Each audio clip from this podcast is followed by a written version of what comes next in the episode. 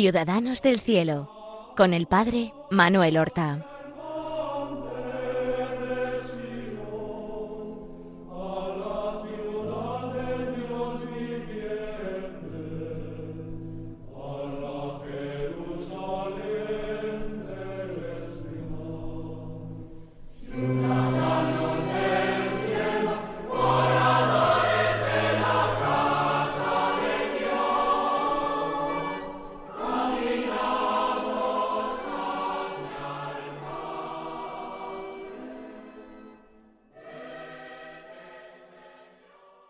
Muy buenos días, queridos amigos. Damos comienzo a esta nueva emisión del programa Ciudadanos del Cielo, un programa en el que la pasada semana comenzábamos con la narración, el comentario de la vida y de las virtudes de una santa excepcional, de Santa Clara de Asís la fundadora junto con su padre, su maestro Francisco de Asís, de la orden religiosa contemplativa quizás más numerosa en la Iglesia. Una Clara que había nacido en la misma ciudad que Francisco de Asís, algo después que él, después que él, en el año 1194 Francisco ya tenía trece años cuando no había nacido Clara. Habíamos hablado el pasado programa de todos los problemas que hubo en su ciudad, su destierro en Perusa, militaban Clara, su familia, en el bando de la nobleza de Asís, partidarios del emperador, mientras que los burgueses de la ciudad, entre los que se encontraba la familia de Pedro Bernardone, el padre de Francisco, pertenecían a esa pujante y nueva clase social de la burguesía enfrentada con la nobleza, y cómo los nobles tuvieron que huir y durante años ausentarse de eh, Asís, y cómo hubo luchas en las cuales cayó prisionero Francisco, el jovencísimo Francisco estuvo un año prisionero en Perusa hasta que finalmente, seguramente rescatado por su familia, pudo regresar a Asís. Clara también ya ha regresado a Asís. Su madre, acompañada de aquella eh, familiar, eh, amiga familiar, llamada Pacífica de Huelfucho, ha realizado una peregrinación a Tierra Santa, quizás como promesa que había hecho en los años de dificultad. También había peregrinado al santuario subterráneo de San Miguel Arcángel en el Monte Gárgano. Y también había ido a Roma. Y la niña eh, Clara seguramente ha escuchado de su madre con devoción y con atención todas estas historias que le narra. Pero si Clara ha oído hablar ya algo de Francisco, cuando Clara tiene doce años, se produce un acontecimiento fundamental muy cerca de su casa. Quizás ella llegó a contemplarlo, aunque la meterían enseguida desde el balcón de la casa para adentro y es que eh, Francisco, en presencia del obispo Guido de Asís, en presencia de muchísimos asistentes eclesiásticos y seglares, había renunciado a la paternidad y a la herencia, por supuesto, de su padre Pedro Bernardoni que le exigía la devolución del dinero que le había empleado en limosnas, hasta los mismos vestidos que vestía Francisco pertenecían a su padre, que se los había dado. Y entonces, en presencia del obispo y como digo de una numerosa concurrencia, en la plaza de la catedral, justo allí mismo, tenían su palacio los eh, la familia de Clara, entonces Francisco había dicho hasta ahora he llamado en la tierra padre a Pedro Bernardone, pero desde ahora en adelante podré decir con absoluta confianza Padre nuestro que estás en los cielos. Y se despojó hasta de sus vestidos. El obispo Guido lo cubrió con su capa pluvial por cuestión de honestidad. Y Francisco emprende una vida verdaderamente mendicante, dedicada primero a pedir eh, piedras para restaurar la iglesia o eh, la ermita extramuros de San Damián. Él cantaba con esa alegría intensa y contagiosa que tenía. Quien me diera una piedra obtendrá un premio, y quien me diera dos piedras tendrá dos premios, y quien me diera más piedras, más piedras que tendrá. Así se ganaba la simpatía y las limosnas de muchos. Otros le tenían por loco y le insultaban y le perseguían. Clara es posible que desde esta época adolescente la ha conocido. Y pasan los años. Y Clara llega ya a los dieciséis años y a esa edad se solía buscar eh, matrimonio, un buen partido. Y no olvidemos que la familia Ofreducho es una familia de la más alta nobleza de Asís.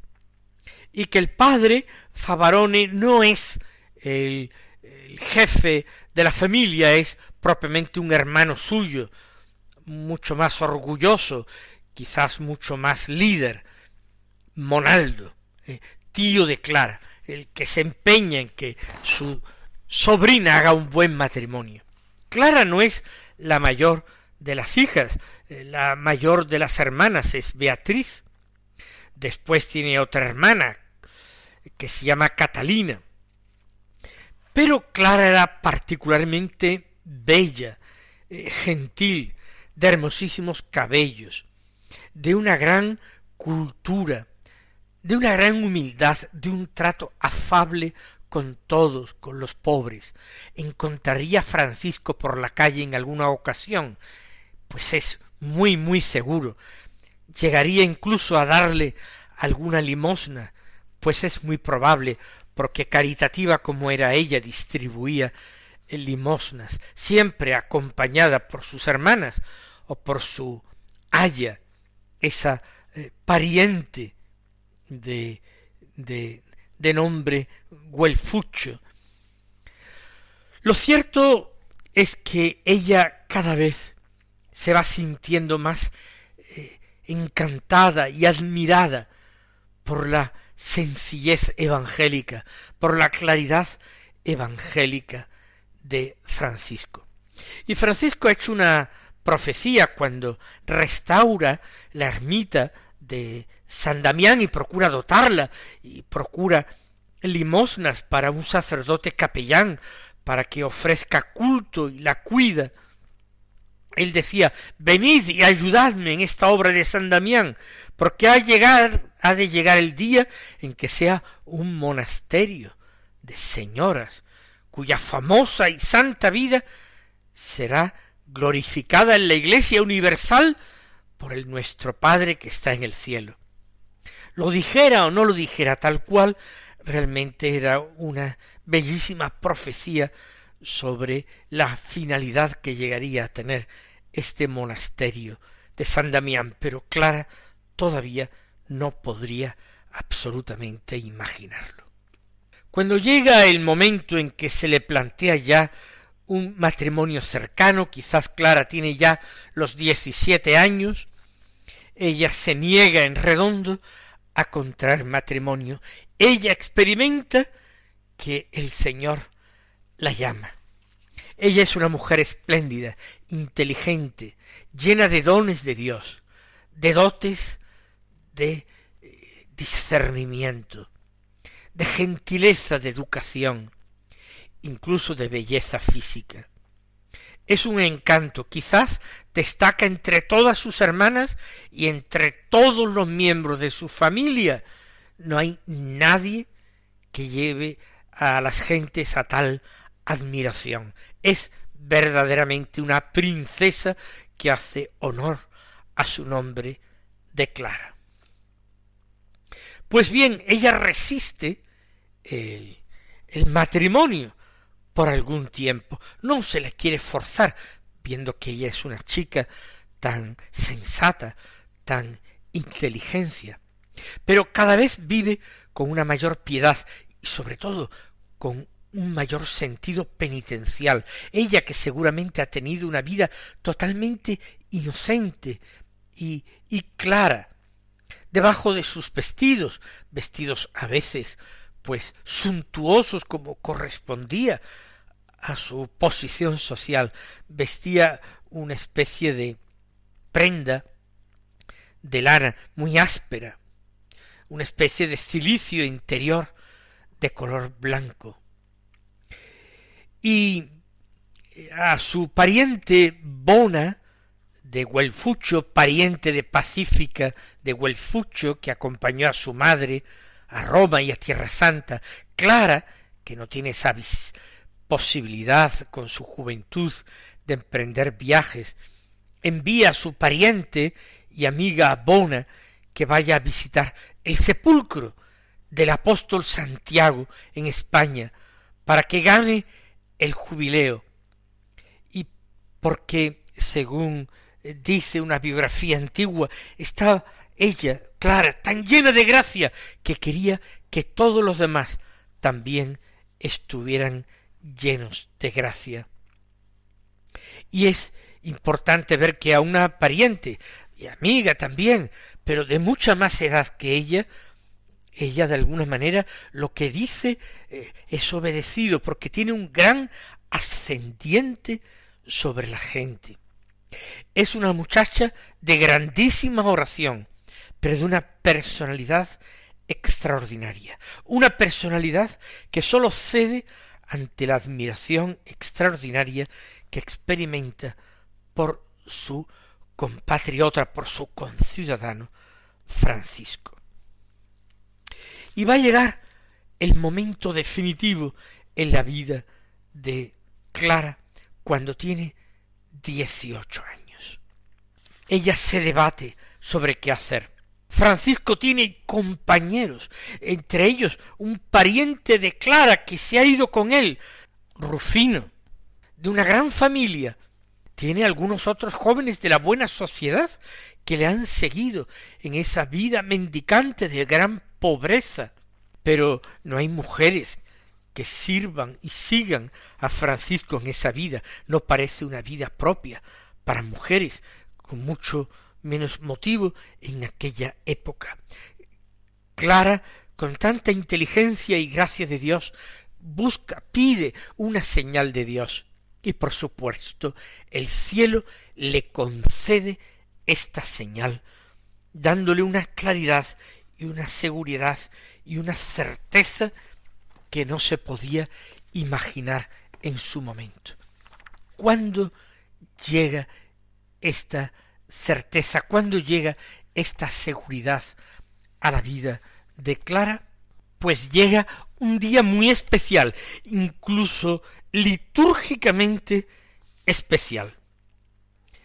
Clara tiene aproximadamente dieciocho años, quizás ni siquiera cumplidos, y es el domingo de Ramos del año once. Ella ataviada de sus mejores galas, con su familia, con sus hermanas, con sus padres, con sus tíos, seguramente el tío Monaldo, asiste en la catedral a los sagrados oficios, a la misa del domingo de Ramos, que preside el obispo Guido de Asís. Ellos están sentados más bien hacia el fondo de la catedral. No quiere decir un lugar secundario poco importante. Tendrían seguramente allí eh, asientos y sitiales propios y especiales reservados para la familia. Ella ora, ella pide, ella suplica al Señor. ¿Y qué se produce? En el momento en que se bendicen los ramos, en que se distribuyen los ramos, parece que hay una inspiración interior que invade al obispo Guido. Y sin saber muy bien el obispo Guido qué es lo que hace y por qué lo hace, toma el obispo Guido un ramo de olivo bendecido y recorre toda la nave central de la catedral ante la admiración de todos los que llenan la iglesia y llega hasta el final casi de la nave donde se encuentra la familia Ofreducho, esta nobilísima familia, y ese ramo bendecido se lo entrega en persona a Clara, que no es ni el, ni el miembro más eminente de la familia, ni siquiera la hermana mayor, se lo entrega a ella. Y se retira sin más explicaciones porque ni siquiera el obispo sabe muy bien por qué ha hecho aquello. Y Clara sabe que el Señor definitivamente la ha elegido, que es la señal que esperaba. Y aquella misma noche, la noche del domingo de Ramos al lunes santo, va a escapar de su casa, previamente a través quizás de Bona de Huelfucho, ha pactado con Francisco de Asís que él la reciba y la consagre a Dios. Y es toda una aventura. Eh, la casa palacio se cierra eh, con muchas llaves por la noche, por seguridad, pero ella encuentra una puerta que apenas se usa y que de hecho está llena de trastos viejos, de tablones, con ayuda de su amiga Bona de Huelfucho, ella sin que nadie se entere, por la noche va apartando todos los tablones y trastos y basuras que hay delante de esa puertecilla secundaria y sin uso, y logra salir en plena noche acompañada de su compañera y se reúne con Francisco allí junto a la iglesia de Santa María de los Ángeles, otra capilla que ha restaurado eh, Francisco, donde el mismo Francisco y sus primeros compañeros, con una extraordinaria pobreza, viven en chozas, es el centro de sus operaciones. Allí, a la luz de las antorchas que llevan los compañeros de Francisco, Francisco mismo, con unas toscas tijeras, va cortando los cabellos de oro de Clara. Y Clara, que se ha despojado de sus vestiduras de nobleza, viste un tosco sayal y se consagra a Dios para siempre, sin grandes ritos, allí en plena noche, sin que sus familiares lo sepan. ¿Qué hacer con ella? No puede quedarse en Santa María de los Ángeles, rodeada sola de hombres y de hombres jóvenes. Sí está su pariente, el hermano Rufino, pero no es posible hacerlo. Francisco ya ha previsto lo que va a hacer y esa misma noche, en compañía de los hermanos, lleva a Clara a un monasterio de monjas benedictinas, el monasterio de San Pablo de Bastía. Este monasterio estaba a solamente cuatro kilómetros de Asís, por tanto era fácil llegar a pie hasta él, en dirección a Perusa y seguramente pues las monjas ya estaban prevenidas y la abadesa de acuerdo. Y allí la dejó. La dejó no para convertirse en monja benedictina, sino para poder eh, estar consagrada como estaba en un ambiente religioso recogido y sobre todo al amparo de su familia. Y bien lo hizo porque nos podemos imaginar que a la mañana siguiente inmediatamente se echó en falta la presencia de Clara. Se la buscó. Posiblemente la pariente eh, tuvo que confesar lo ocurrido por la noche.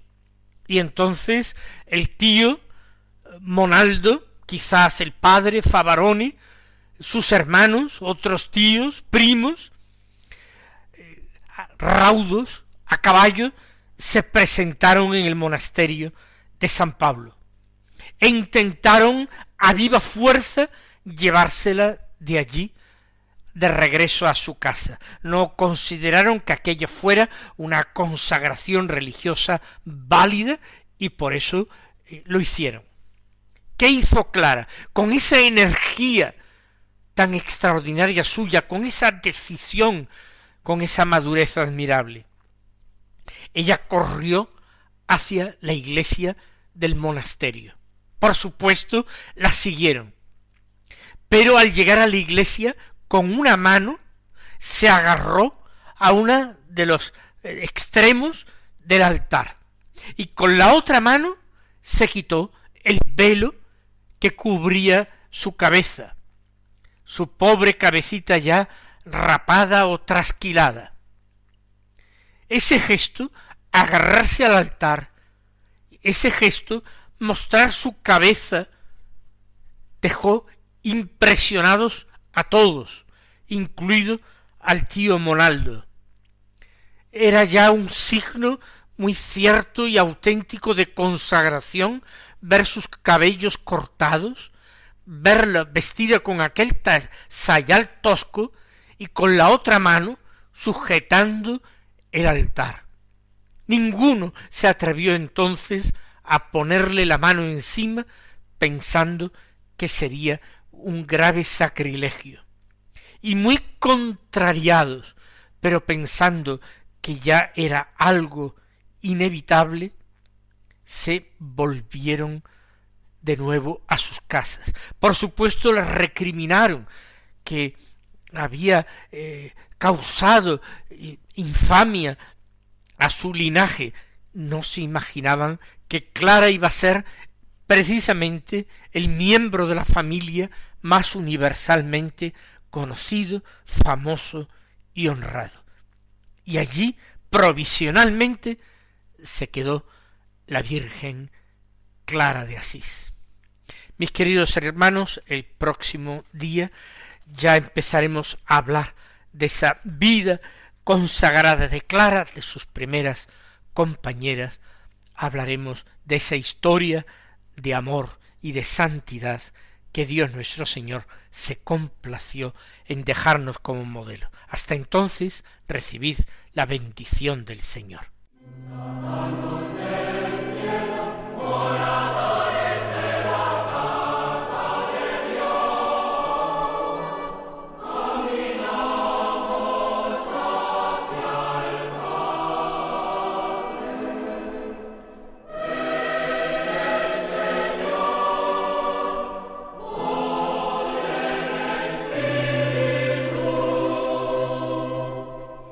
Han escuchado en Radio María Ciudadanos del Cielo con el Padre Manuel Horta.